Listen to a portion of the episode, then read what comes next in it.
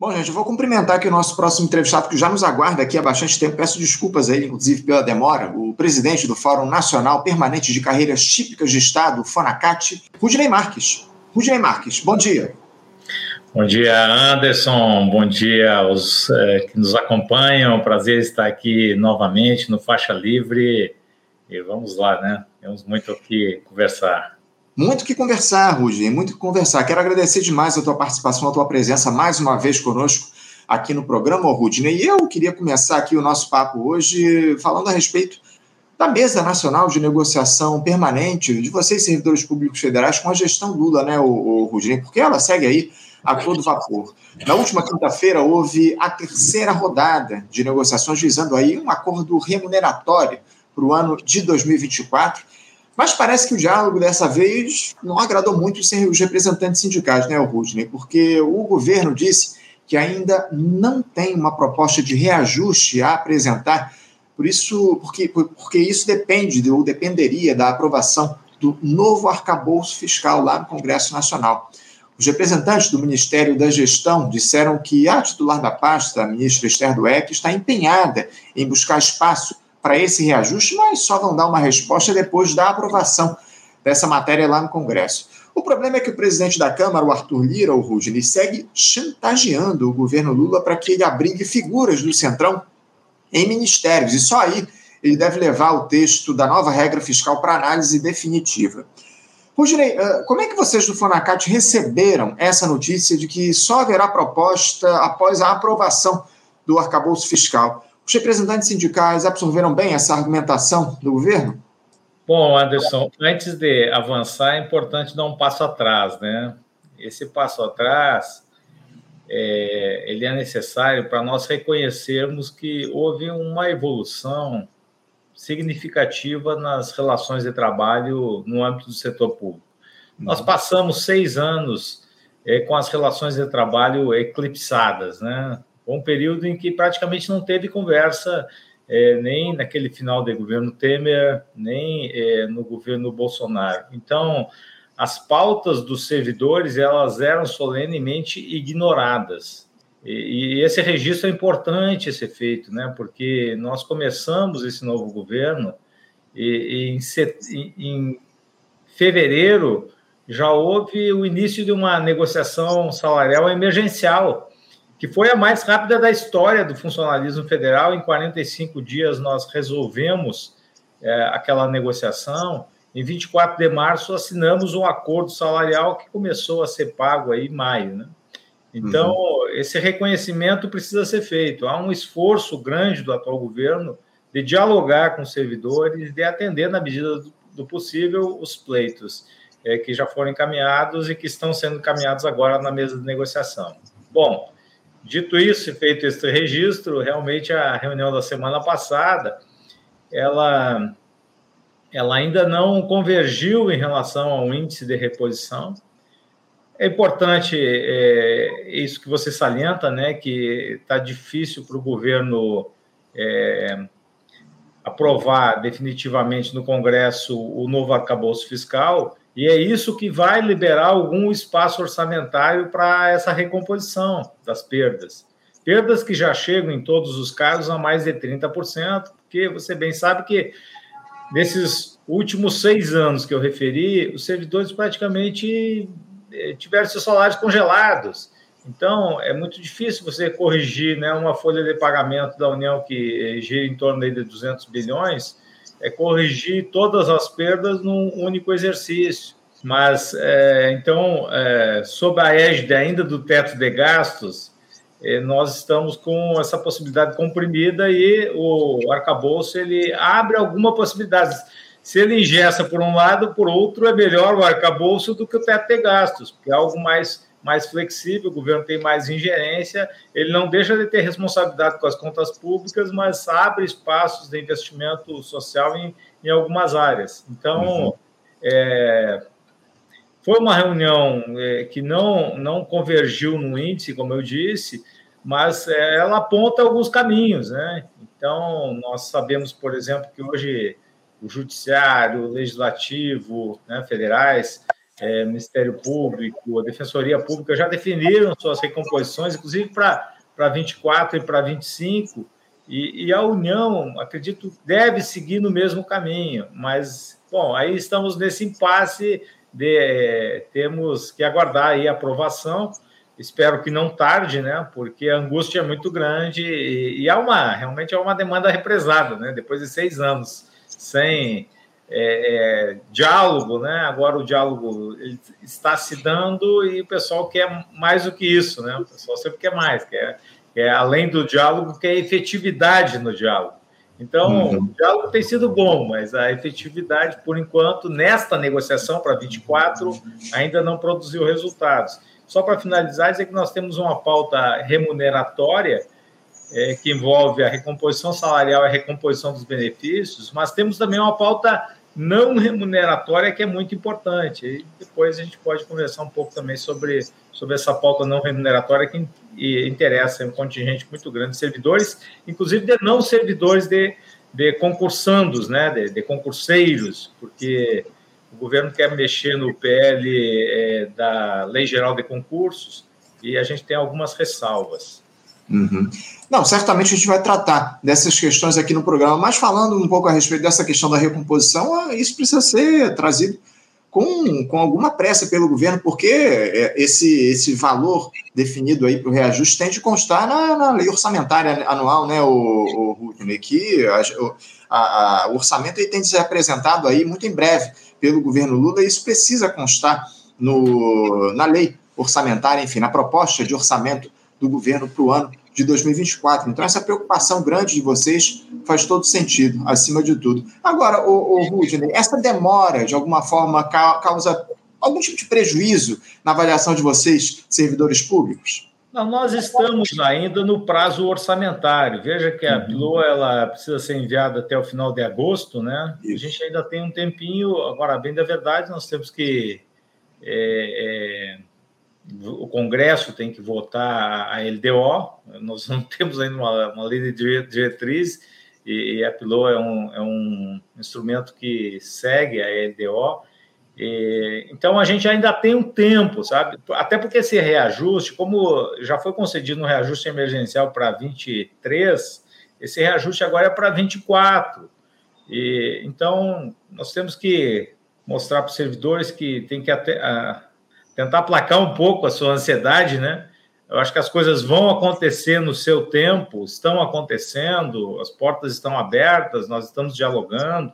Inclusive, no dia 31 de agosto, nós vamos começar uma série de seminários é, em conjunto com Fonacat, Frente Servir Brasil, é, com participação efetiva do próprio MGI, por intermédio da Secretaria de Gestão de Pessoas, para buscarmos alternativas à PEC 32, que era aquela proposta de emenda constitucional que queria não reformar, não melhorar, mas destruir o serviço público. Então, uhum. assim, o diálogo está bom, o diálogo está tá efetivo, a gente está procurando uma construção conjunta e os servidores têm que aplacar um pouco essa ansiedade. Eu acho que as coisas vão acontecer no seu tempo e nós estamos agora discutindo um reajuste, repito, para 24, talvez para 25 e talvez para 26.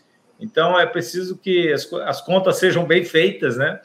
E, mas nós entendemos que há espaço orçamentário para a concessão de, de, de, um índice razoável de recomposição. Até porque uhum. hoje nós estamos, a União está praticando o menor patamar histórico de eh, gasto de pessoal em relação ao, ao PIB.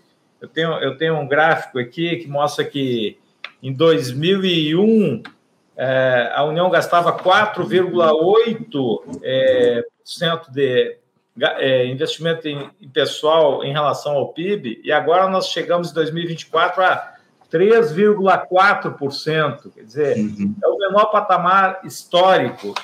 É, isso é claro que a gente sabe que a, a preço de que que se deu essa redução do gasto com pessoal é, nós tem, temos visto áreas completamente destruídas, como áreas do meio ambiente, de proteção dos povos originários, áreas de proteção do trabalhador. Veja que as equipes volantes que combatem o trabalho análogo à escravidão foram reduzidas ao mínimo no último governo.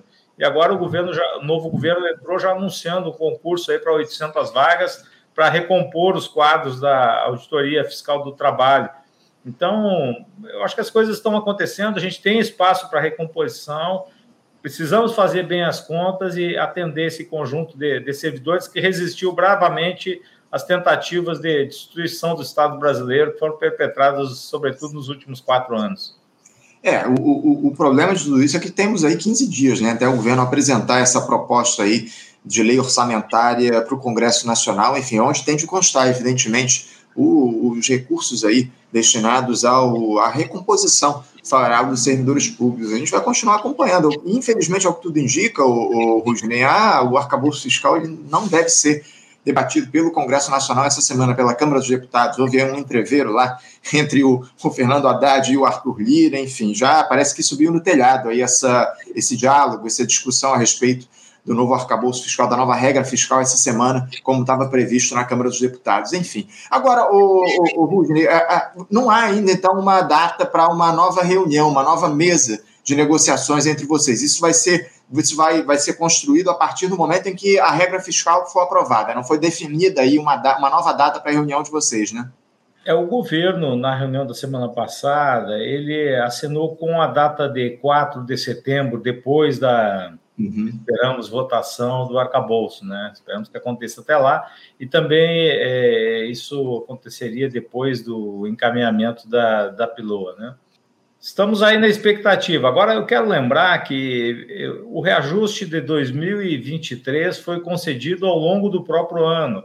Isso. Então, é, ainda que nós tenhamos esses prazos orçamentários bem definidos na Constituição e tudo mais, é possível, sempre que há vontade política, é resolver esses temas, mesmo depois do, dos prazos é, legais. Quer dizer, nós estaríamos dentro do prazo legal para fazer alguma retificação na lei orçamentária até o final do ano, isso é possível fazer algum acréscimo né, na, na PILOA e então contemplar um índice de recomposição. Uhum. É, vamos, vamos aguardar aí, vamos aguardar como é que vai se dar essa discussão, esse debate em relação à lei orçamentária, especialmente o reajuste de vocês servidores. Mas eu queria aproveitar, você citou aqui, o, o Rugê, para te deixar à vontade, para tratar a respeito dessas pautas não remuneratórias de vocês, servidores públicos. Quais os temas mais importantes que vocês têm dialogado com o governo no que diz respeito às pautas aí do funcionalismo público federal no país, o Rudney? Sim, vou, vou citar aqui alguns. É, nós tivemos lá em 2018 uma instrução normativa é, número, número 8, e, e essa IN é, e outras medidas representam práticas in, in, antissindicais, foram medidas para inviabilizar a, a, atuação dos sindicatos. Então, essa, essa IN, ela, ela impediu que os servidores se organizassem e pudessem por exemplo, vir para Brasília para participar de congressos, reuniões dos órgãos colegiados, dos seus sindicatos e associações, é, exigiu a compensação de horários na participação de eventos sindicais. Então, veja que mesmo numa, numa rodada que nós tínhamos, eventualmente, no Congresso para discutir tal tema, é, se o servidor ele não estivesse em mandato classista, ou seja, ele está na diretoria, mas está trabalhando né, full time na administração pública e participa desse evento, ele tem que voltar para sua repartição e compensar o horário. Então, foi uma prática para minar o trabalho dos sindicatos, a N02 de 2018, nós estamos tentando reverter essa medida agora. Tivemos já no governo Bolsonaro a N54, que ela também atacava o conjunto funcionalismo na medida em que ela dizia o seguinte: se fizer greve, vai constar para o resto da vida nos assentamentos funcional que você não grevista. Quer dizer, marca o servidor com carimbo. Nós tivemos problemas no governo Bolsonaro pessoas foram impedidas de assumir cargos públicos por terem participado de algum evento sindical. Então, nós temos que retificar essas duas instruções normativas. Tem também no Senado Federal um projeto de lei é, 2258, foi aprovado a toque de caixa do final é, do governo passado na Câmara e agora está no Senado. Ele é um projeto muito importante. Eu chamo aqui a atenção das milhões de, de, de brasileiros e brasileiras que querem entrar no serviço público, porque é um projeto que foi, apesar dele ter tramitado 20 anos na, na, no Congresso Nacional, ele foi alterado com uma redação feita a toque de caixa, ou seja, mudou completamente o projeto original, que já era ruim, mas piorou. E, e por que, que eu digo que piorou? É, porque ele traz em três, é, três momentos o que ele chama por exemplo, no, no inciso terceiro do parágrafo segundo, é, inciso terceiro do artigo 2 ele diz que os é, postulantes eles serão avaliados em relação a aspectos comportamentais. Agora eu te pergunto, Anderson, nossa, eu acompanhei uma parte da sua entrevista com o psicanalista Christian Dunker há pouco. O que são esses aspectos comportamentais de um candidato a concurso público? Quer dizer, é ele chegar e fazer o sinal da cruz, ele está aprovado, porque, enfim, no governo anterior isso poderia ser um pré-requisito, chegar lá e fazer arminha, isso é o aspecto comportamental, né? Ou mesmo agora, no governo petista, é, é fazer a unção da estrela, quer dizer, o que é o aspecto comportamental é, para um postulante de concurso é, para um cargo público. Então, é um dispositivo muito capcioso, muito perigoso. Ele pode significar uma eugenia no, no serviço público brasileiro, na medida em que vai eliminar os neurodivergentes, pessoa que tem é, alguma, é, alguma irregularidade né, psíquica, é, é, quer dizer, tem alguma fobia, se ele deixar transparecer isso durante uma entrevista, ele está sumariamente eliminado do serviço uhum. público. Isso é um crime, não podemos permitir que um projeto medieval dessa natureza ele siga dessa maneira. E temos. O problema é que a gente tem poucas é, possibilidades de alteração, porque, como mudou completamente o projeto original que veio da Câmara é, é e está no Senado, já não é mais possível fazer emenda de mérito. E eu não sei se isso aqui, isso aqui mesmo, tirar esse dispositivo, ele não é só uma emenda de redação, ele é uma emenda que mexe no, né, no, no cerne do projeto, que quer realmente eliminar, né? Ele quer entrevistar alguém e se essa pessoa não, né, não, não tiver uma certa né, aceitação por parte da banca, que nós não sabemos quem vai ser, né? Em que governo vai se dar, quer dizer, a gente está dando né, uma faca afiada, não sei para quem, né? É, então, é, talvez não dê para mudar é, esse dispositivo agora no, no Senado, e o ideal talvez fosse começar do, do, do, zero, um projeto realmente que. Porque nós precisamos, precisamos de uma lei geral de concurso que parametrize os editais em todos os entes federados. A gente sabe que tem muita judicialização de concurso por falha nos editais.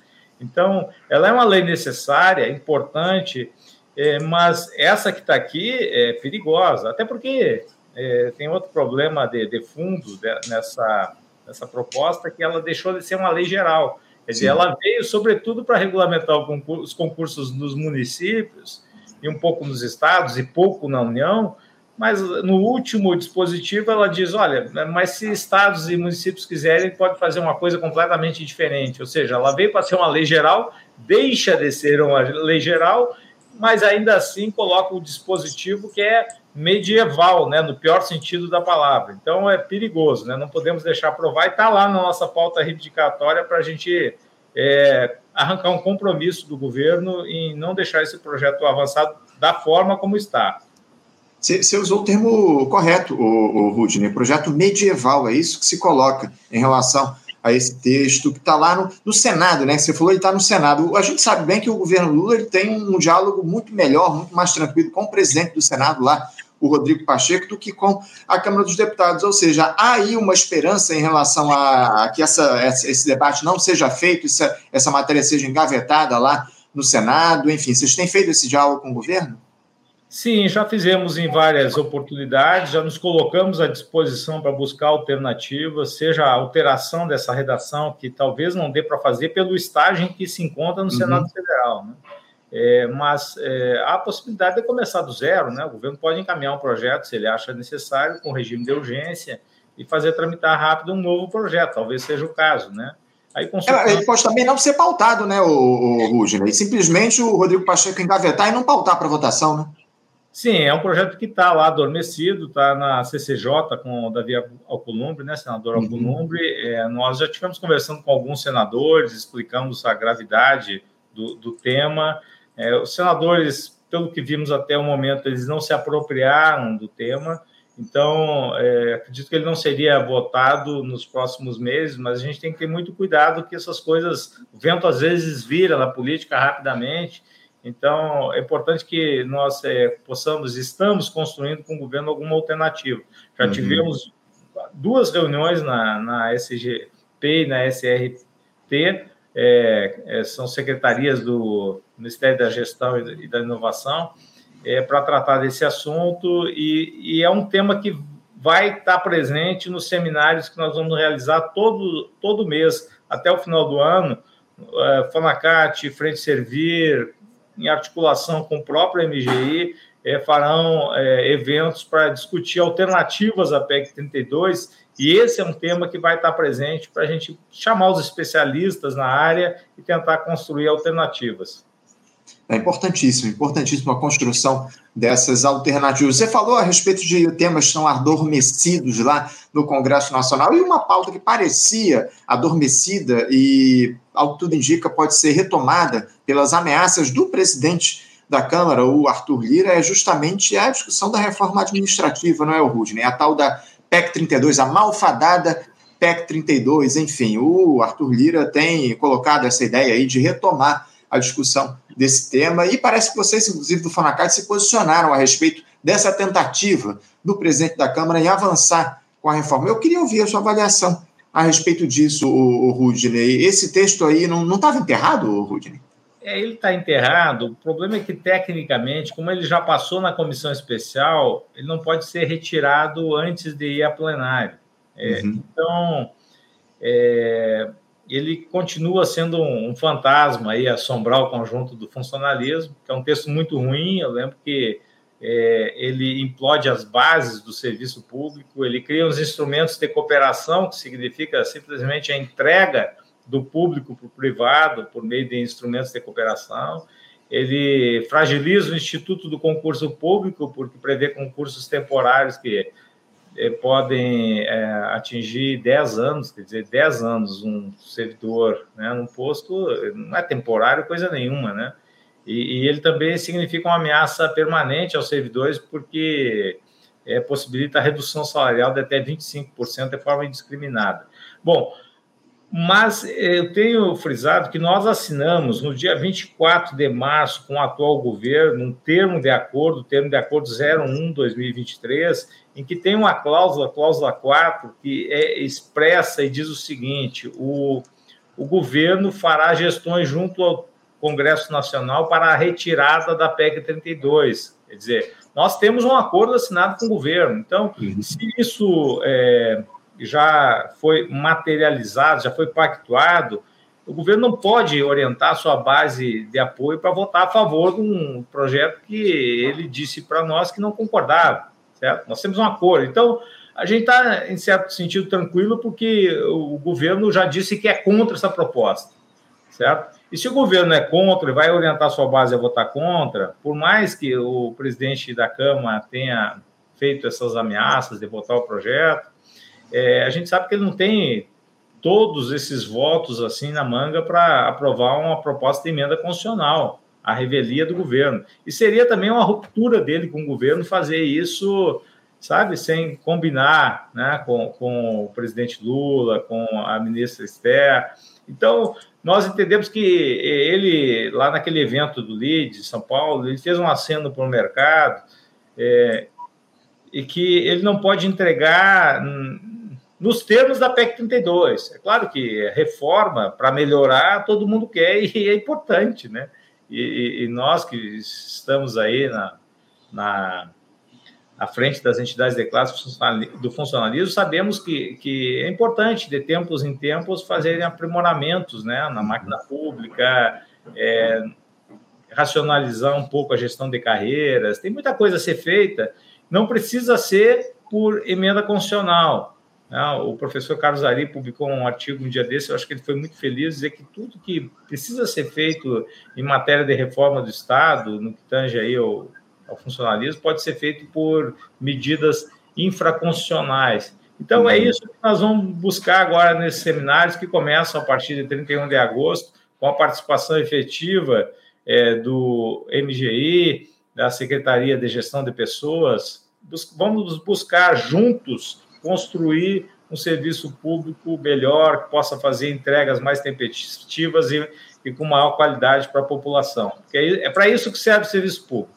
Sem dúvida, sem dúvida. Eu, sinceramente, Rudney, eu tenho, eu, eu não teria essa confiança toda em relação à, à votação da reforma tributária, não. Ainda que o governo tenha dito que é contra essa proposta, a gente sabe bem que é um compromisso assumido pelo presidente Lula, a gente não pode esquecer que a base desse governo no Congresso é muito heterogênea, né, o, o, o Rudney? Isso é muito preocupante. E no primeiro semestre, essa gestão sofreu uma série de derrotas lá no Congresso Nacional, justamente por conta dessa, dessa, desse caráter heterogêneo da base aliada que foi construída a partir da eleição presidencial e agora avança né, com a entrega aí desses cargos ao chamado Centrão, né, os ministérios, enfim, a gente vai ficar aguardando, mas acima de tudo, a gente vai ver pressão né, das mais diferentes categorias contra a retomada, contra que o, a, a fim é, é, é, tentando fazer com que o presidente da Câmara, o Arthur Lira, não traga essa reforma tributária, PEC 32, para votação lá em plenário na Câmara. Mas, Rudney, vamos ficar atentos aqui, continuaremos aqui no Faixa Livre com os microfones abertos para dialogar a respeito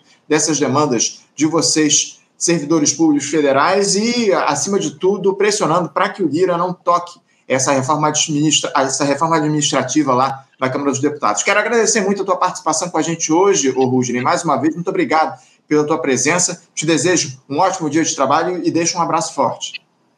Obrigado, Anderson. Um bom trabalho e um abraço aí aos que nos acompanham aqui do Faixa Livre. Obrigado, Rudney. Bom dia para você. Até a próxima. Conversamos aqui com Rudney Marques. Rudney Marques, que é presidente do Fórum Nacional Permanente de Carreiras Típicas de Estado o Fonacast falou conosco a respeito das negociações aí dos servidores com o governo Lula no que diz respeito à pauta remuneratória do ano de 2024, enfim, a recomposição salarial tão necessária para os servidores, já as perdas aí ao longo dos últimos anos já ainda ultrapassam a casa dos 30%. E é isso que a gente está é, dialogando aqui com o Fonacat, também com o Fonasef, as mais diferentes categorias do serviço público, reivindicando aí a recuperação dessas perdas ao longo dos últimos anos por conta da, da ausência de reajuste salarial que nós tivemos. Parece que algumas categorias ficaram sete anos sem reajuste, enfim, um cenário absolutamente lamentável que, lamentável que a gente vai continuar fazendo a cobrança aqui no nosso programa, muito importante. Você, ouvinte do Faixa Livre, pode ajudar a mantê-lo no ar. Faça sua contribuição diretamente na conta do Banco Itaú, agência 6157 conta corrente 99360, dígito 8. Esta conta encontra-se em nome do Sindicato dos Professores do Município do Rio de Janeiro e região, o Simpro Rio, uma das nossas entidades patrocinadoras, mas seus recursos são destinados exclusivamente para o financiamento do nosso programa. Você pode fazer sua doação de qualquer valor, utilizando também a nossa chave Pix, que é ouvinte@ programafaixalivre.com.br. Sua contribuição é fundamental para a manutenção desta trincheira progressista no ar.